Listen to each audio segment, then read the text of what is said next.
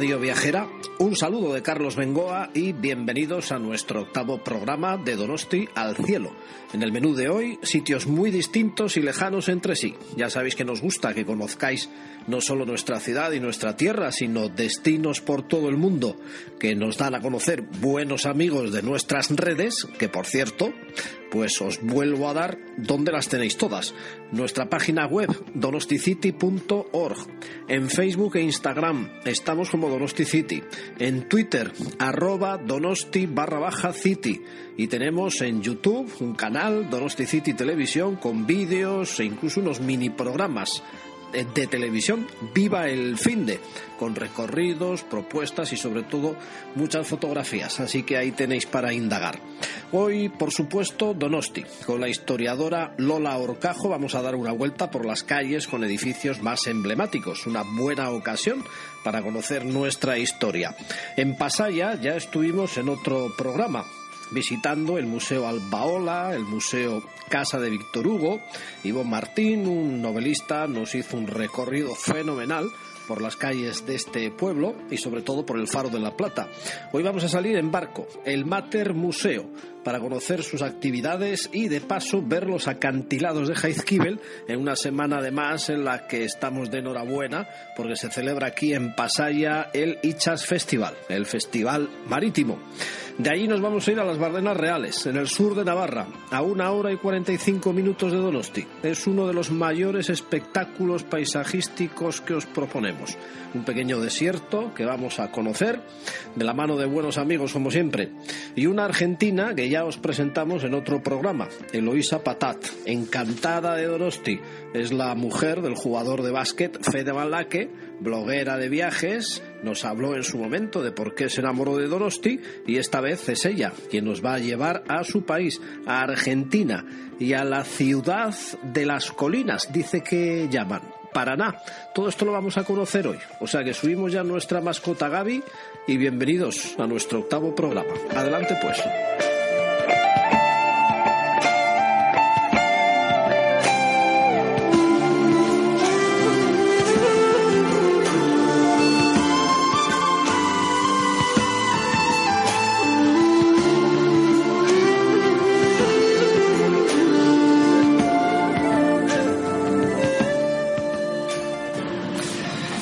Es que San Sebastián no es solo paisaje, no es solo gastronomía, no es solo ver estas espectaculares vistas y grandes fotografías que podemos sacar. San Sebastián tiene mil sitios como para que el turista se sienta agradablemente protegido, no solo por su gente, sino por un entorno maravilloso edificios, el río, los puentes, no sé, hay tantísimas cosas, una eminencia de la ciudad y además a la hora de contar las cosas es Lola Orcajo. ¿Qué tal, Lola? Hola, muy bien, porque estamos en San Sebastián y en San Sebastián siempre se está bien, o casi siempre. ¿eh? Hoy en especial vamos a dar un paseo por la ciudad, igual por unos lugares que no son tan típicos. No vamos a recomendar a nadie que dé el paseo de la Concha, pero tenemos el paseo marítimo más largo yo creo que de toda España, que empezamos en la punta de Sagües, vamos recorriendo primero la playa de Gros, cruzamos el puente de la Zurriola, damos la vuelta al Paseo Nuevo, que no es nada nuevo porque ya tiene un siglo, continuamos por el Náutico y seguimos por la Concha y de la Concha pasamos por el túnel La Ondarreta, pues creo que hemos hecho como 8 kilómetros de paseo saludable viendo siempre el mar. Oye, eh, Lola, eres historiadora. Eh, has hecho libros de la ciudad sobre edificios, comercios típicos, Palacio de Miramar, por ejemplo. Eh, en tu caso, que además te gusta transmitir las cosas, eh, San Sebastián es inagotable. Empiezas a sacar libros, paseos y demás y sería para volverse loco. Pues sí, sí que tenemos muchísimos sitios y muy emblemáticos para ver. Igual mi preferido en este momento es el Palacio de Miramar porque en ese paseo que hemos dicho que podemos dar recorriendo toda la costa, eh, desde por las tres playas, tenemos un punto central que es un promontorio que se llama el Pico del Oro. Se llamaba del Oro porque antes había una ermita antiguamente que era de la Virgen dedicada a la Virgen Loreto y le ha dado su nombre, y sobre ese promontorio que es muy antiguo, bueno, lo primero que para los que son de San Sebastián igual lo saben, pero muchos de los que vais a venir y lo vais a poder ver igual no lo saben, que ahí estuvo un monasterio que se llamaba de San Sebastián, San Sebastián el Antiguo, y precisamente por eso nuestra ciudad lleva el nombre de San Sebastián, porque estuvo dedicado al santo mártir, ¿eh? San Sebastián. pero, espera, espera, un poquito, no me corras mucho ahí, porque el Palacio de Miramar eh, quiero que sea un tema muy específico para otra ocasión, para otros programas. Eh, vamos a ver, a nivel general, Lola, eh, ¿Qué arquitectura tenemos en, San Sebastián? Los donostiarras, no sé si tenemos, bueno, todos, eh, a cada uno le pasará en su ciudad. Vamos como mirando para abajo cuando andamos, pero empiezas a mirar arriba, a descubrir eh, portales, edificios, eh, casas, que es una locura. Arquitectónicamente, cuéntanos un poquito lo que es la historia de esta ciudad. Bueno, San Sebastián es una ciudad que tiene dos partes. La parte vieja y el resto que llamamos los ensanches. Pero es que la parte vieja tampoco era nada vieja, porque San Sebastián se destruyó entera en 1813, se decidió reconstruirla, eh, fue la, cuando los ingleses eh, ocupan ya San Sebastián, porque se echan los franceses, en ese incendio de 1813, final de la Guerra de la Independencia, se quema entero todo lo que era San Sebastián amurallado, medieval, y se hace una ciudad nueva, con lo cual la parte vieja, muy vieja, muy vieja no es, porque se empieza a reconstruir a partir de ese momento. Ese está muy bien hecha, decían que no parecía una ciudad ni española porque era muy nueva en aquel momento, que estaba cuadriculada porque ya se hace una parte vieja, pero no con un trazado medieval, sino cuadriculado. Casas de piedra, no muy significativas, pero sí muy limpias, muy ordenadas, con una plaza central, que es la Plaza Constitución, la Costi, eh, que francamente es un sitio de la parte vieja por el que hay que darse una vuelta por sus bares, porque hoy en día casi ya en la parte vieja muchos comercios no quedan, pero sí que queda alguno.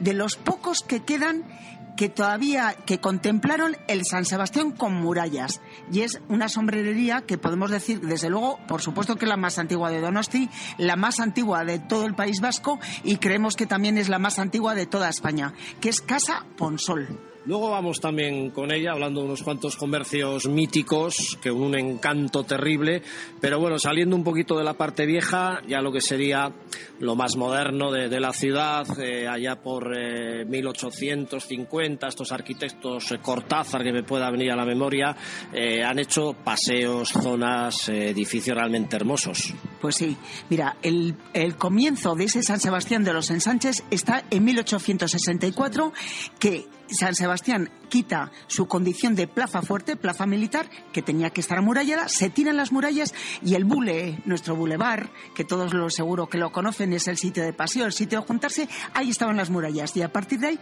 se construye el ensanche, con edificios que, bueno, aunque los primer, la primera parte que va hasta la avenida es todo un estilo muy determinado, muy decimonónico, un poco historicista, porque y se construye en poquísimo tiempo. Una cosa que es muy curiosa es ver estos edificios de piedra, que la verdad entonces no tenían muchas alturas, solamente era de tres alturas, pero vamos a decir que en cinco años construyeron algo que sería ahora impensable, un, una ciudad de San Sebastián nueva, de los ensanches, hay uno de los arquitectos, por supuesto, que es Cortázar, y poco a poco luego van haciendo la siguiente zona por ejemplo, una zona que es lo que se llama el área R, R de romántica, eh, que igual no corresponde a la palabra romántica del siglo XIX, sino romántico en, en, cuanto a que son unos edificios en piedra, muchos de estilo historicista, hay otros que ya son modernistas, que es toda la zona del río, que son casas ya pensadas para un tipo de gente eh, como igual con más burguesa, con más dinero, y que se empiezan a ser, y muchos indianos. Al pasar por ese paseo que tiene unas fachadas impresionantes, veremos muchas palmeras. Recuerdo de aquel que lo hizo que quería mostrar su poderío, ¿eh? como lo había hecho eh, fuera de, nuestras fronteras. Aquí estuvieron, eh, bueno, casi donde estamos ahora, las Torres Arvide, que luego las llevaron al Parque Tecnológico de Miramón piedra a piedra, porque era una pena destruir semejante belleza de, de torres, y es algo muy curioso que una palacio, por así decir, se trasladara piedra a piedra hasta otro sitio, ¿no? Un gran trabajo el que realizaron esa recuperación. Ahora precisamente estamos en ese paseo que citaba Lola junto al río. Bueno, estamos viendo de hecho el puente María Cristina, que es una delicia eh, espectacular. Además está en la estación, donde posiblemente muchos de vosotros paráis si venís en autobús, si venís en tren, y lo primero que cruzaríais es el puente de María Cristina.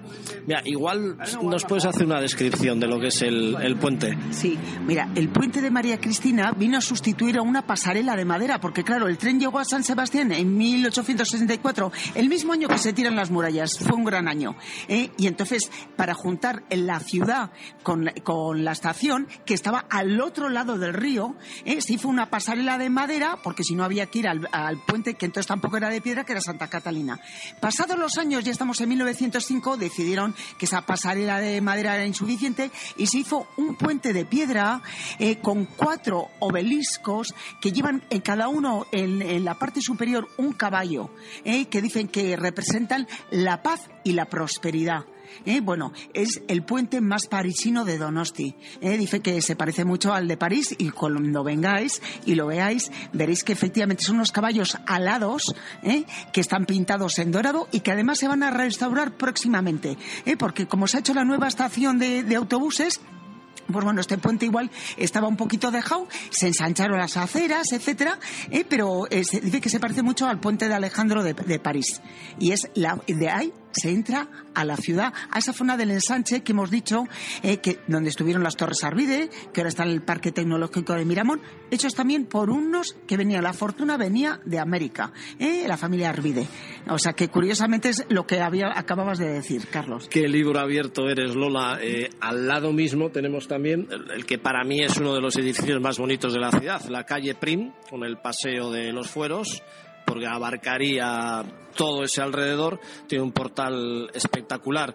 Eh, ¿Qué recorrido recomendarías a un visitante para hacer y disfrutar pues de todos estos edificios. No sé si el tradicional Paseo del Río con todos sus puentes o si le llevarías por otro sitio. Bueno, si queremos ver casas y casas de una determinada época, efectivamente, como has dicho, la calle Prin es la calle que tiene a ambos lados edificios que no se han tocado, que están respetos, mm, eh, muy respetados de cómo eran, aunque han tenido alguna modificación, algún levante, pero siguen estando muy bien. Con lo cual, un recorrido podía ser pasar por ese puente de María Cristina que hemos llegado de la estación, entrar derechos hasta la Catedral del Buen Pastor, que también es de ese fin del siglo XIX, ¿eh? y de ahí empezar el recorrido, dar la vuelta ¿eh? por la calle Prim, por ejemplo, viendo los edificios, llegar hasta la plaza del Centenario y de allí regresar, en vez de por la calle Prim, pues por el Paseo Árbol de Garnica y por el Paseo de los Fueros. Ahí podíamos terminar tomándonos un cafecito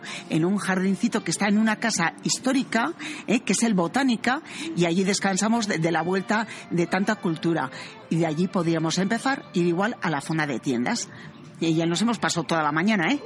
una maravilla. Háblanos también ya de tus libros, por tener esa referencia, aunque iremos haciendo diferentes secciones contigo. Además, me da que te gustan estas cosas, pero tus libros, háblanos de tus libros para que tengan una referencia eh, nuestros seguidores. Bueno, claro que me gusta San Sebastián. Lo que terrible es que cuando oigáis hablar a cualquier Donostierra, hablará con la misma pasión que yo, porque todos los Donostierra estamos muy enamorados de nuestra ciudad. Y precisamente una de las cosas de, la ciudad que va cambiando, que por una parte es lógico totalmente, ¿cómo no van a cambiar los comercios? El comercio es vida y, tiene que cambiar. Pero los libros que hemos hecho, hemos hecho casi una docena de libros hablando de los antiguos comercios de San Sebastián. Aquellas pastelerías históricas que había, que nos queda algún retazo de ellas para poder ver. ¿eh? Todavía nos queda la pastelería Otaegui, otras que eran más tipo salón de té, pues se han perdido totalmente.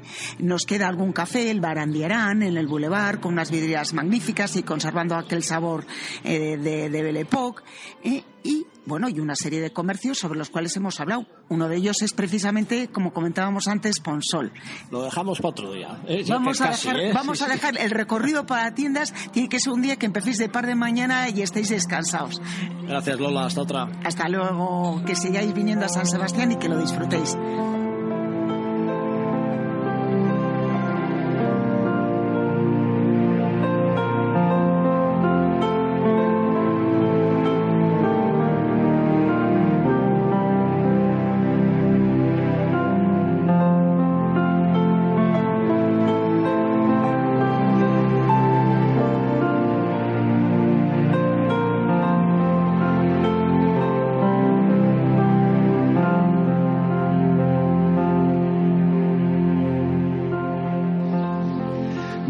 Dejado Gaby en la entrada de las Bardenas Reales, aquí pone los Aguilares, lo que pasa que, claro, bueno, esto es como ver el desierto, para que se hagan una idea los oyentes, eh, pues es un poco Arizona en pequeño.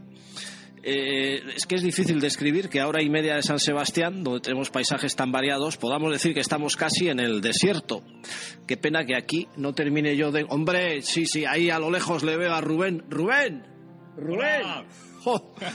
ya sé yo quién me va a explicar aquí las cosas de las Bardenas Reales. Muy buena, Rubén. Muy buena, buenos días. Encantado de saludarte porque eres un auténtico experto en las Bardenas y en otras cosas. Eh, es que yo no sabría cómo describir a los oyentes eh, el paisaje que estamos viendo desde aquí arriba, que de repente en el sur de Navarra, eh, ya muy cerca de Tudela, a unos 80 kilómetros de Zaragoza, exista este espacio tan, tan, obviamente protegido, pero tan bello. ¿Qué, exactamente cómo puede ser esto? Cuéntanos. Bueno, pues estamos viendo, esto es una estepa no llega a ser desierto porque para que sea desierto tiene que, llover menos de 350 litros al año, aquí llueve un poco más y como ves este año ha llovido bastante más, hemos tenido bastantes lluvias y ves los campos de cereal que son un poquito más verdes, pero bueno, aquí estamos viendo unos paisajes, unos cabezos, los cabezos testigos que se ven, a lo lejos se ve Castil de Tierra, se ve las cortinas, se ve los tres hermanos, bueno, se ve todo, y al fondo se ve el Pisquerra, que es unas cárcavas espectaculares del periodo terciario, se ve el Rayón, que el Rayón es el pequeño cañón de Colorado, ¿eh? y bueno, esto se puede definir como un espectáculo ahora, tal como estamos viendo esto. Lo que estamos viendo son las barreras blancas, porque las hay negras también, quizás las blancas por el circuitito además circular que se puede hacer despacito con el coche, preferiblemente un todoterreno, eh, pero bueno, descríbenos un poco eh, ese circuito más o menos de una hora, puede ser yendo tranquilito con el coche. Sí, eso es. Estamos viendo, estamos en la Bardena Blanca, en las Bardenas tenemos la Bardena Negra, que está más hacia el sur, pegando ya con Aragón, la zona de Fustiñana, Cabanillas. Se llama negra porque hay más pino carrasco, las arcillas son más rojizas. Aquí estamos en la depresión de la Blanca, las tierras, como ves, son muy blancas, son arcillas que están ausentes, no tienen hierro, son procedentes de, Pirineos. Y luego al norte tenemos las Bardenas Verdes, ¿eh? que le decimos verdes en la zona del Plano, la zona de la Andazuría, donde hay bastantes campos de cultivo y bueno. ¿eh? Aquí el recorrido que hacemos en la Bardena Blanca es, una, es una, un circuito por la pista más conocida, la pista de la perimetral, eh, donde vamos a ir pasando de, de un cabezo espectacular a otro que es más y a otro que es más. Es un recorrido de 28 kilómetros, podemos pararnos donde queramos y podemos hacer paseos alrededor de por las pistas que están cercanas al polígono y podemos sacar fotografías y bueno, disfrutar del paisaje. Y si vamos despacito con el coche, pues eso, una, dos horas por lo menos, más las paradas, eh, pues podemos pasar una mañana bastante agradable aquí en la Barrena Blanca. ¿Qué época del año es la mejor para venir? Porque aquí entiendo que en julio y agosto tiene que hacer mucho calor. Ah, bueno, además me suena que hay una carrera de mountain bike que precisamente es, conocida porque como pegue el sol se hace dura de verdad. Pero ¿qué época del año es la mejor? Pues mira, a mí me gusta mucho el verano. Tú que me ah, me encanta el verano, sobre todo por las mañanas y al atardecer. ¿eh? Son espectaculares. Y en invierno, los atardeceres de invierno, eh, el sol viene más bajo y son súper, bueno, todas las montañas las ponen muy rojas, son especiales. La gente cuando viene, pues viene en primavera y en otoño. Pero las otras dos estaciones tampoco son nada, nada malas. Sí, yo recuerdo haber estado un atardecer aquí, bueno, varios, cuando se pone la tierra rojiza y bueno, eso es espectacular. Ya decoraremos nuestro artículo con buenas fotografías, además tenemos un buen amigo en el grupo que es de National Geographic. Vamos, el nivel de las fotografías que le he visto ya le pediré permiso para cogerlas. Eh, este material es eh, altamente erosionable. He llegado a leer por ahí que el famoso cabezo de Castil de Tierra con el tiempo se llegará a caer. Sí, sí, hay un estudio de la Universidad de Zaragoza que comentan que en menos, bueno, era el estudio de hace cinco años, que antes de 25 años Castil de Tierra se iba a caer.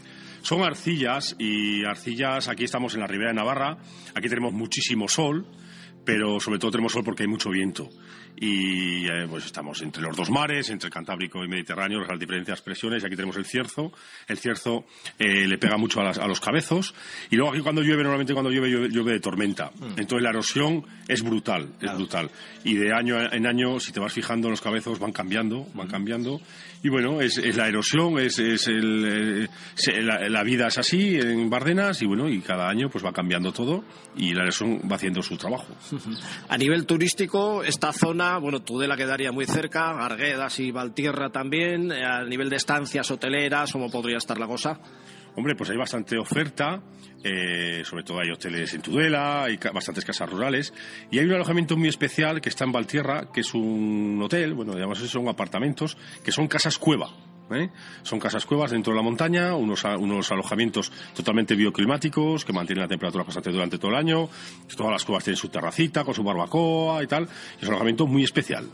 Oye, eh, o sea, me estás diciendo que se puede estar alojado en cueva. Sí, sí, sí, en una auténtica cueva. ¿Eso se puede ver? Pues se puede ver porque las gestiono yo. hombre, bueno, bueno, bueno. Ya, es matar dos pájaros de un tiro. Bueno, como con esto de la radio y los podcasts y los teléfonos móviles se hace magia, casi no hace falta ni que cojamos nuestra gaviota con la que solemos ir de sitio a sitio. Con hacer así, un leve chasquido, ya, ya estamos. En la entrada, oye, preséntame esto y explícame exactamente, eh, bueno, enséñame todo. Vamos, ya, ya eh, bueno, para empezar, es como una pared que forma la, la propia montaña, ¿no? Una, una pared como de arcilla y ahí dentro estarían las, cuevas. ¿Vamos bien? Eso es, es un complejo turístico. Hay nueve casas cuevas con diferentes capacidades de dos hasta ocho personas. Es la montaña de Valtierra. Estamos en el pueblo de Valtierra, aunque estamos un poco apartados. No estamos en el centro pueblo, estamos al lado de la montaña. Y es una montaña que hace 150 años los habitantes de este pueblo usaron para vivir. Ah. Es una montaña relativamente fácil de excavar. Fácil, pero bueno, en aquellos años. ¿eh? Ahora nosotros no estamos preparados para excavar esto.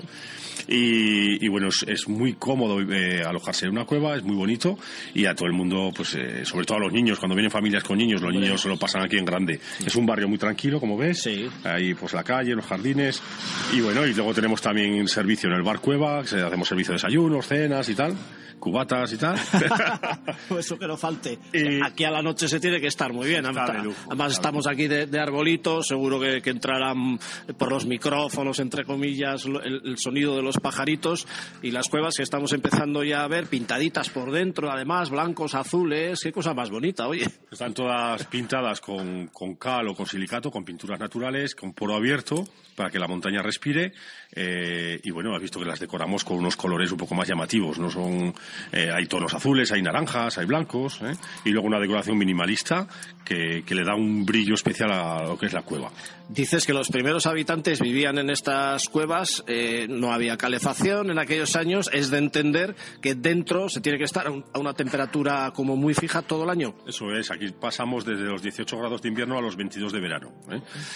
antes sí que tenían una estufa de leña, encendían un poco la leña y en invierno ya pues con la estufa de leña ya eso era ya una era un lujo, de temperatura, ya subían a 20 a más de 20 grados. O sea, aunque estemos fuera 40 grados en agosto, por ejemplo, dentro se está a 22, ¿sí? Sí, no necesita aire acondicionado, se está a 22 grados y en verano aquí hay que taparse la siesta y dormir, que taparte bien tapado ¿eh? con el nórdico. Desde aquí me imagino que organizaréis excursiones a las propias Bardenas, en los quads estos que se llevan de moda hoy en día, en bicicleta, ¿qué tipo de excursiones hacéis? Pues todos los clientes tienen, bueno, toda la oferta de las empresas de actividades que hay aquí en la Ribera de Navarra eh, tienen oportunidad de hacerla a nuestros clientes, además con descuento. Los que organizamos nosotros son senderismo y rutas 4x4 y luego compañeros nuestros pues que hacen las rutas a caballo, rutas en quad, segways, eh, bicicletas eléctricas, bueno, tenemos servicio para todo.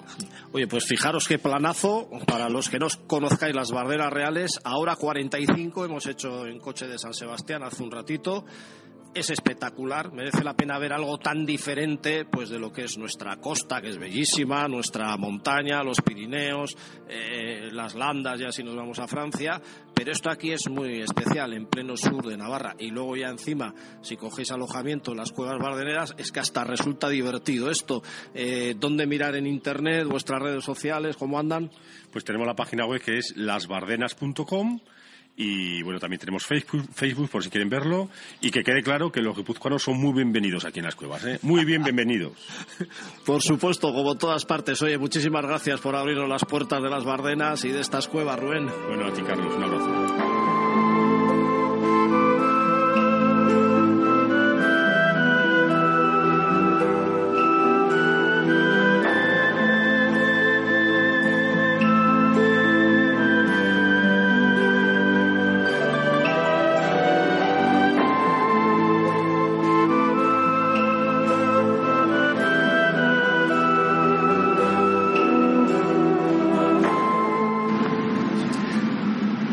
Conozcamos ahora cosas que los donostiarras nos podemos encontrar cuando vamos fuera. También aquí queremos hacer secciones de viajar por el mundo y de conocer sitios tanto de jóvenes que están de Erasmus en muchos lugares del planeta y nos irán contando sus experiencias, como eh, responsables de agencias de viajes que nos van a llevar a mil sitios y gente que está aquí, que en muchos casos han venido para quedarse y que nos tienen que contar cosas de su país.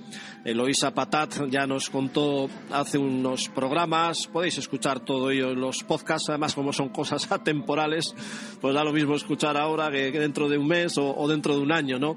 es argentina, vino aquí porque su marido es jugador del Guipúzcoa Basket, jugador de baloncesto, y bueno, pues así como ha viajado mucho, estos jugadores, pues normalmente no es como en fútbol, que eh, pues pueden irse de un país para otro, dentro del mismo país, de un equipo a otro, con mucha facilidad, y venga a hacer maletas para arriba, para abajo, pero ahora como que se nos quiere quedar aquí. Eloísa Pataz, muy buenas. Hola, muy buenas, ¿qué tal todo? Ya lo recordamos en su día, pero bueno, por eh, la gente que pueda escuchar un podcast y otro no. Eh, te gusta además el tema de los viajes, apasionada de la comunicación, tienes tus propias redes sociales. Hoy empezamos por ahí, para los que te quieran localizar. Bueno, los que me quieran conocer un poquito y este estilo de vida que llevo 18 mudanzas en menos de 15 años, me pueden visitar en mi blog que es www.eloisapatat.com.ar y en todas las redes sociales, Instagram, Facebook y Twitter, arroba eloisapatat. Bien, nos decías que eh, ya con ganas de quedarte aquí. No sé si por la cosa de fijar por fin una residencia, porque te has enamorado de esta ciudad por ambas. Esto de llevar 15 años dando vueltas, eh, al fin y al cabo se hace un poquito pesado. Y encontrar justo a nuestro, en, esta época de, nuestra vida, encontrar una ciudad así, que nos ha acogido tan bien, te dan ganas de quedarte. bueno, damos por hecho que te quedas, ya en su día nos contaste lo que te has encontrado aquí. Ahora queremos ir nosotros fuera, si nos vamos a Argentina o en concreto a Paraná, que es tu ciudad, que la conoces bien, que nos encontraríamos allí. Bueno, Paraná, para todos aquellos eh, que no la conozcan, es, una, es la capital de la provincia de Entre Ríos. Está ubicada a unos 500 kilómetros norte de Buenos Aires. Es una, ciudad que se emplaza sobre la orilla del río Paraná. Es uno de los ríos más grandes y caudalosos de Sudamérica que nace en Brasil. Entonces es una ciudad que vive, como vosotros vivís del mar y tenéis eh, deportes acuáticos, nosotros tenemos nuestras playas y nuestra pesca y los deportes sobre el río. Lo raro o lo internacional que tiene esta ciudad, que está conectada con la ciudad de Santa Fe, que es una ciudad vecina, por un túnel subfluvial. Es un túnel que está por debajo del lecho del río. Tiene más o menos dos kilómetros y medio y es, una de las obras de ingeniería más importantes del mundo. Es muy parecido al túnel que, es, que une Francia con eh, Inglaterra, eh, París con Inglaterra. Entonces, la verdad que el que anda por esa zona eh, vale la pena cruzarlo solo por el hecho de estar en, el único túnel subfluvial de América. Mira, pues curioso, ya es un elemento bonito que yo no conocía personalmente y es una característica de tu ciudad que por lo demás a nivel turístico, como se vende, está bien en este momento, eh, es bonita. Es una ciudad preciosa. Se llama la ciudad de las colinas porque tiene barrancas. Nuestro parque a la vera del río es un lugar para pasear. Como vosotros tenéis la concha y nosotros tenemos el parque Urquiza. Ah. Es eh, para disfrutar del verde, del sol y además es una ciudad muy cerca tiene eh, distintos balnearios termales naturales. O sea, si les gusta la perla, pues ahí lo tenéis en versión eh, bastante mayor y de forma natural. Toda la provincia. Y luego para los amantes de la caza y la pesca, Entre Ríos, la provincia es un lugar ideal. Se dice que en uno de los, eh, en una de las ciudades suelen ir a cazar los componentes, los integrantes de la Casa Real de Inglaterra. Pero eso nunca se hace eh, público. Es decir, van y, y nadie se entera, por así decirlo. Y recibimos mucho, mucho turismo alemán, eh, sobre todo francés, inglés, y lo lindo que tiene Entre Ríos es que tiene distintas colonias. Nosotros nos podemos encontrar eh, la sociedad vasca, la sociedad gallega, la sociedad alemana. Entonces, Entre Ríos es un poco eh, tierra de inmigrantes. Nos has vendido fenomenal tu ciudad, madre mía, qué descripción nos acabas de hacer. Por lo demás, Argentina en general, ahora mismo en qué situación está eh, política, eh, social, eh, turística. Bueno, no vamos a entrar en la política, No, digamos. do- dos pinceladas, porque obviamente tampoco es que me apetezca hablar de temas políticos, pero bueno, dos pinceladas. Una pincelada así, es decir, y Argentina es un país de supervivientes. Nosotros, es como una montaña rusa, subimos y bajamos constantemente. Desde el día que yo nací hasta ahora, y creo que vamos a seguir así, se sube y se baja. Vivimos un poco en la inestabilidad, pero es un país precioso.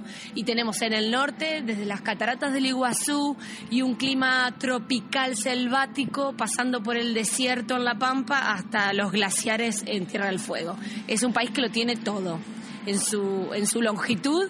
Este, podemos disfrutar de todos los climas, de todos los tipos de, de ambientes, de todos los tipos de terrenos y paisajes. Así que los invito a que se hagan un tour de un mes por todo el país que les va a encantar.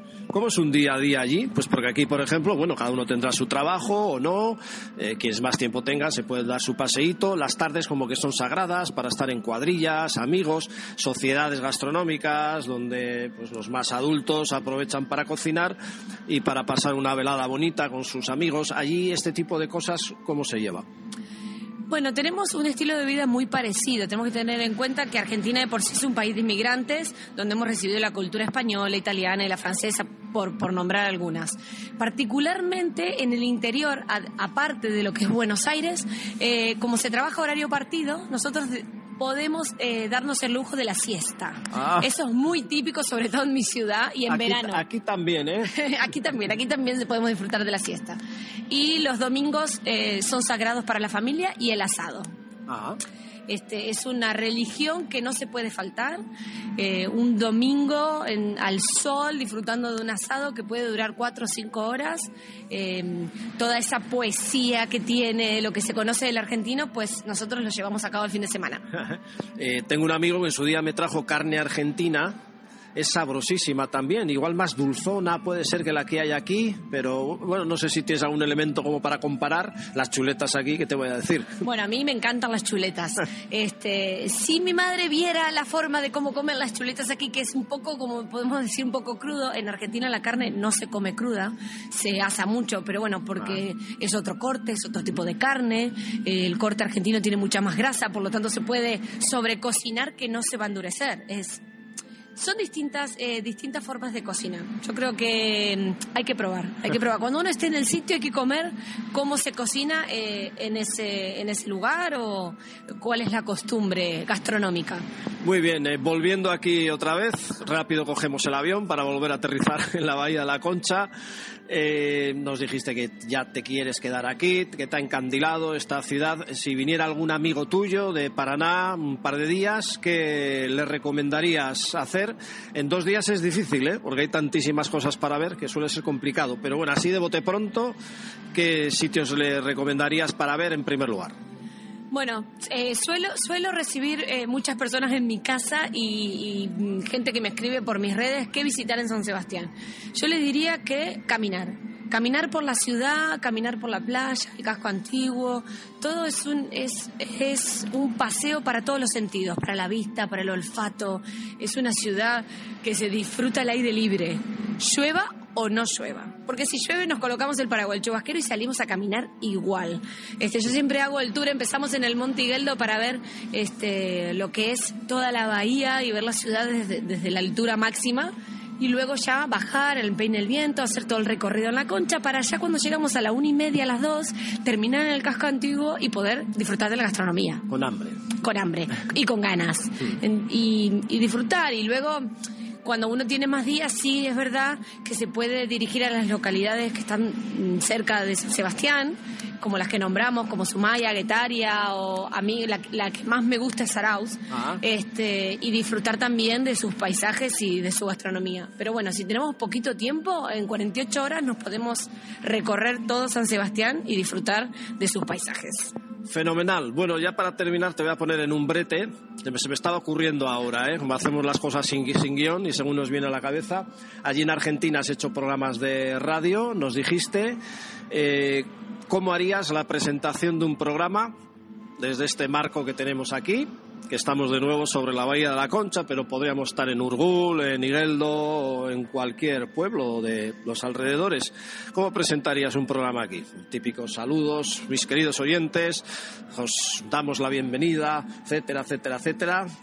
Has ido pensando mientras hablaba yo, eh, te he dado un poquito de tiempo.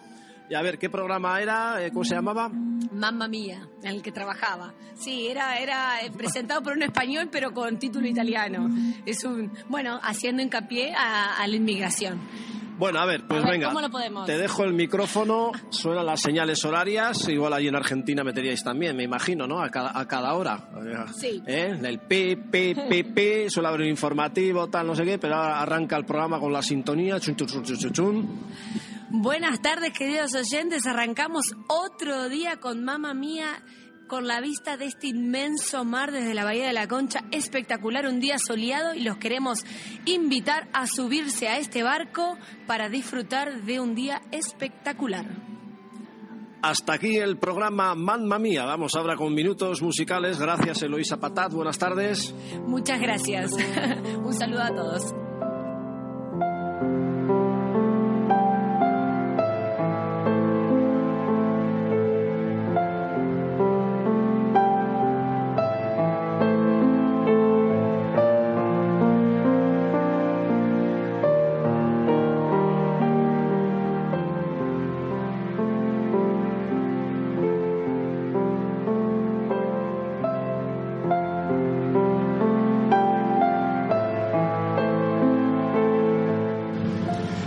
Paro otra vez en Pasaya, en Pasay San Pedro, Pasay Don Ivane. En su día ya hicimos un reportaje pues sobre qué ver en esta bonita zona, turísticamente una de las más apetecibles para todos y sin duda más recomendables.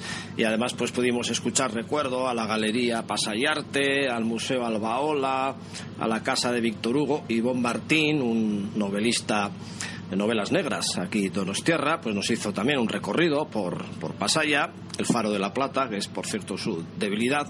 Me quedé con las ganas de eh, que sepáis todos vosotros qué es esto del Mater Museo, un barco que además hace salidas a la mar muy interesantes. Y bueno, pues eh, merece la pena que hagamos aquí una paradita pues para conocer detalles de lo que es el museo, de cómo era la vida en un barco, de las actividades que realizan y de paso pues nos volvemos a enamorar una vez más de las vistas que tenemos aquí ahora mismo de Pasay Don Ivane, que quedaría enfrente, y Pasay San Pedro, pues justo detrás. Y Zaskun Suberbiola, muy buenas. Caixo, muy buenas.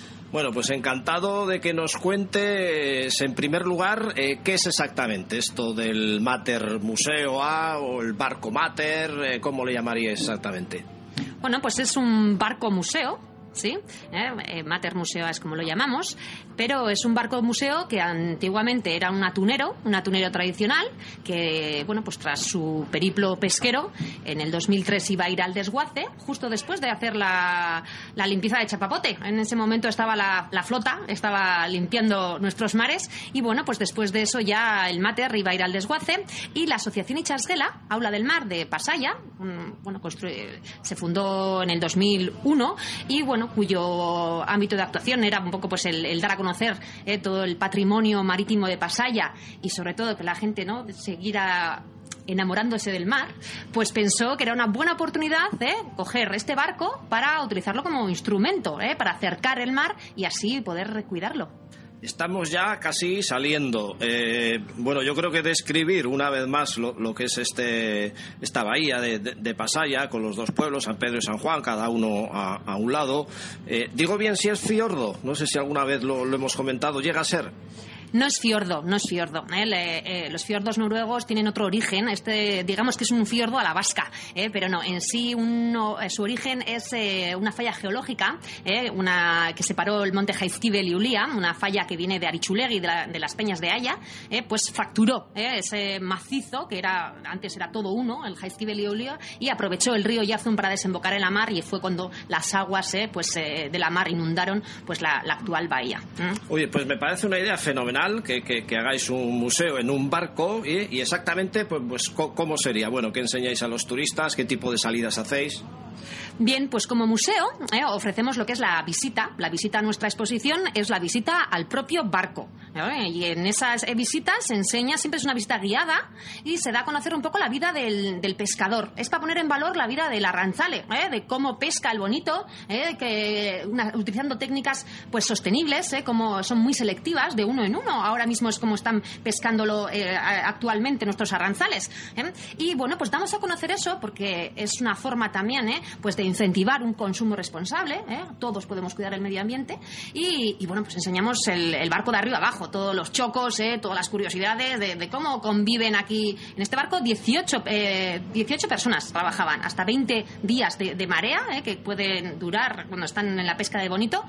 Pues bueno, pues hay que convivir y bueno, todas esas cositas se explican en lo que son la visita. Y bueno, ya que estamos explicando pues cómo se pesca el bonito, obviamente dentro de la visita también pues tenemos una degustación de bonito del norte con chacolí o con lo que se quiera. Bueno, fenomenal.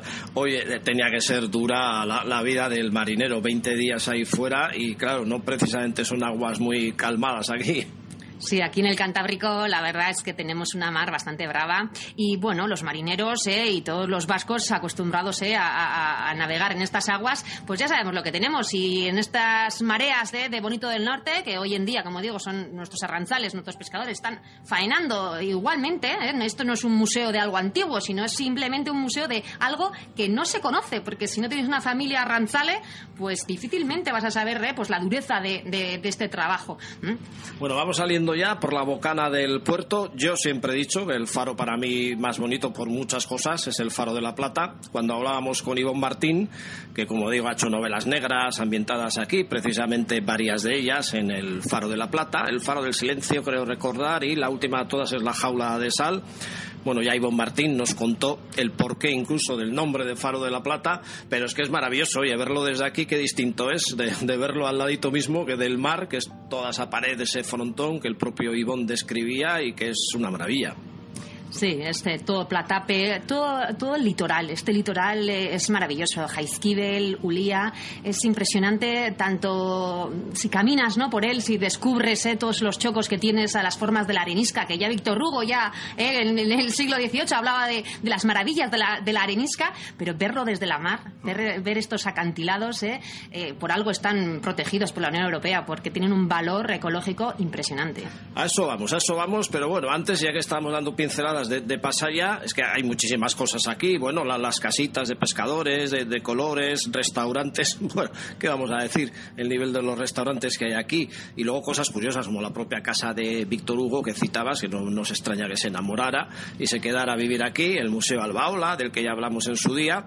Y bueno, que estamos girando ya hacia Jaizkibel. Me viene fenomenal hablar de Jaizkibel entre las diferentes excursiones que soléis realizar, pues porque es un monte no sé si ya en este momento protegido se quiso hacer en su día un gran puerto que hubiera terminado por destruir todo lo que son las laderas. No sé cómo está ese tema exactamente, en qué ha quedado, pero ver estos acantilados, ver esas formas. Eh, eh, podríamos decir que es una continuación de los Flis desde Zumaya, toda esta línea de costa, un valle como de colores. Eh, bueno, cuéntanos, a ver, ¿cómo está todo eso ahora?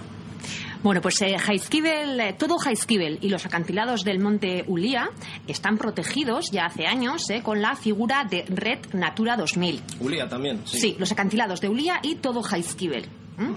Eh, se han pasado de diferentes figuras dentro de la red Natura 2000 y ahora están como zona de especial conservación. Mm, o sea que están, están protegidos. Sí que es verdad, bueno, pues que está ahí el, bueno, estuvo ahí el intento, ¿no? De, superpuerto. Ahora mismo está en el cajón ese, ese proyecto, no se habla de ese proyecto, ¿eh? pero bueno, no, no obstante, ahora mismo lo único que tenemos protegido eh, es eh, el ámbito terrestre. Mm. El ámbito marino está sin proteger. Y bueno, pues eso también abre una vía a puntos suspensivos. Ya, ya. y bueno, ¿qué, os voy a decir del valor natural de Jaizkibel y Ulía? Realmente tiene un valor, bueno, antes os he comentado el, tema geológico, ¿eh? que ya a Víctor Hugo le llamaba la atención poderosamente, porque esa, esa estructura, ¿eh? que es eh, la arenisca, que es la principal piedra, es la arenisca, la que de Jaizkibel y Ulía, pues esos granos de arena están cohesionados por carbonato cálcico, que es bueno muy fácilmente soluble y con bueno, pues las pinceladas de agua de mar, la, la cipristiña en euskera, pues se se va erosionando y va cogiendo unas, unas formaciones impresionantes. Desde más a lo lejos, estos acantilados, estas, estos, estas piedras que son como olas petrificadas, son una estructura geológica que se llama chevron y, y bueno, son impresionantes y únicas en el mundo. Y paramúdras también, ¿no? Tenemos paramúdras. Olas gigantes, ¿no? Sí, tienen bastantes nombres curiosos, sí. Ahora estamos poniendo nombre ya, por lo menos estamos poniéndoles nombres, otra cosa. Las paramodras son como unas, como unas bolas, ¿eh? antes le de hecho, la playa de los bolos. Hay unas bolas, ¿qué son esas bolas? Bueno, pues esas bolas ¿eh? fueron creadas por unos pequeños ¿eh? gusanos antiguos, ¿eh? pues que, que hacían su casita en la arena y con, después de irse erosionando, pues ha quedado pues la construcción que hizo el gusano y con el, el, digamos que el cemento que, que, puso el gusano fue lo que ha producido la, esas bolas. Muy curiosas, muy curiosas. Está justo eh, eh, después de, eh, la, de Turrulla, de, la punta Turrulla estará más, a, más hacia. Pero la parte de Turrulla, que es hacia donde estamos navegando ahora mismo, es la zona de los, del Valle de los Colores o de los catedrales.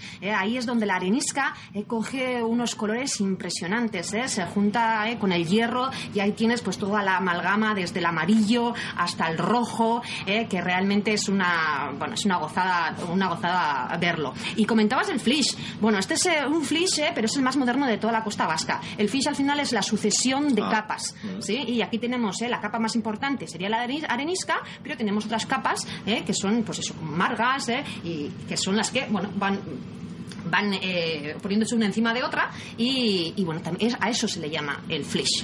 Qué bien nos lo cuentas. Oye, es que además ves desde aquí todo lo que es nuestra costa, se pueden ver las landas, toda esa línea de, playas espectacular. Luego ya vendríamos desde Iger, por Ondarribia, todas las laderas de Jaizkibel, llegaríamos a Pasaido Nevane, digo por orientar un poco a, nuestros seguidores y a nuestros oyentes, y además nos pueden escuchar en cualquier momento a través de, los podcasts y estas cosas de hoy en día.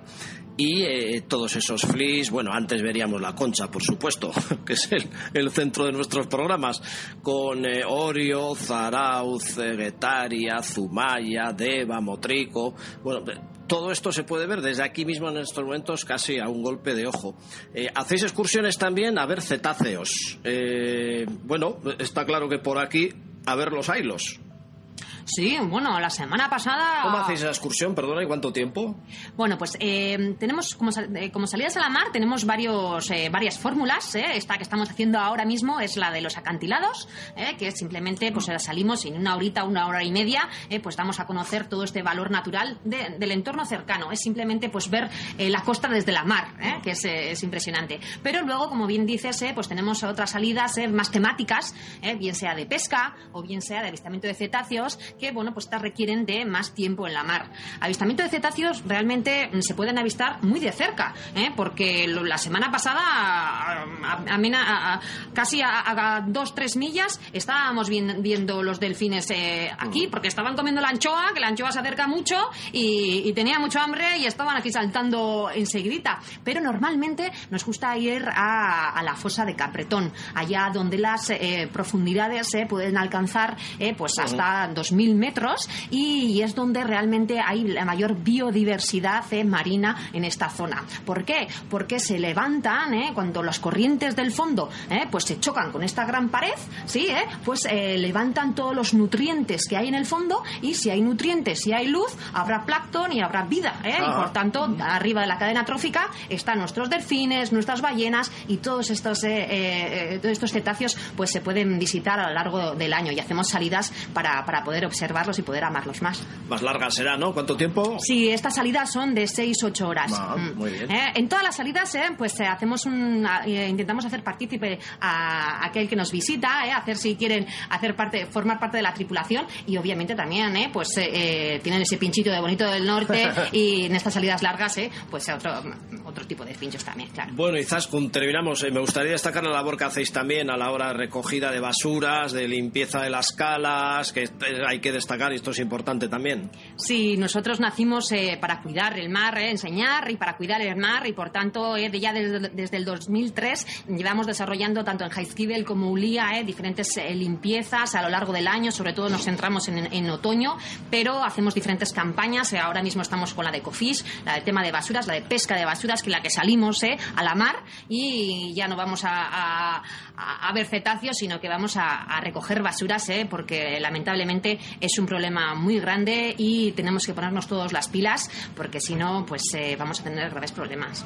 Bueno, pues desde el puente de mando, se dice así, ¿no? Sí. Del barco Mater, viendo todavía las laderas de Jaizkibel y buscando ya entrar de nuevo en Pasaya, pues les hemos contado un poquito de nuevo cómo es esta maravilla de nuestra costa y las actividades que podéis realizar desde aquí mismo. Muchas gracias, Izaskun.